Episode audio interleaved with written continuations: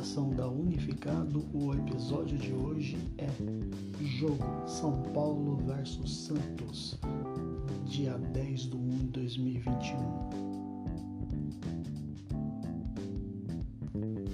Ainda acredito que o comportamento da equipe define o resultado do jogo para o Santos, uma vitória com sabor de quero mais, ainda mais com o time reserva, mostrou como é lindo ver uma equipe com um comportamento equilibrado, focado e centrado.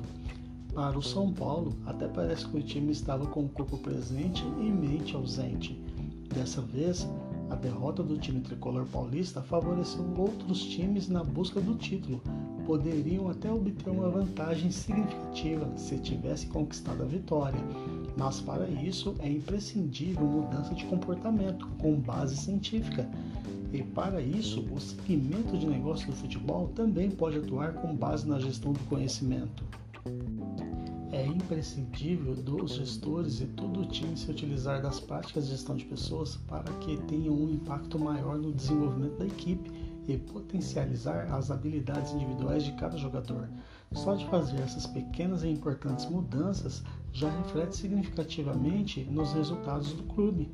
Vale ressaltar que a vitória sempre será da equipe que melhor estiver preparada Ganhar no jogo também não é questão de sorte, mas sim mérito da melhor equipe que fez o seu melhor dentro de campo e dentro do tempo de jogo.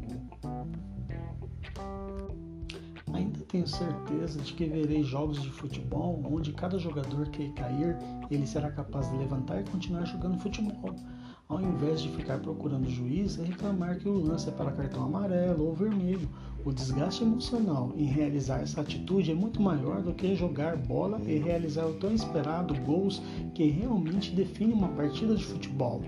Quando os objetivos do clube está claro e alinhado junto aos objetivos da equipe, a mágica em campo acontece.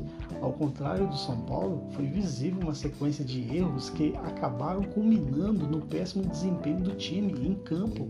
Esperamos que isso não acarrete o seu posicionamento na liderança do campeonato.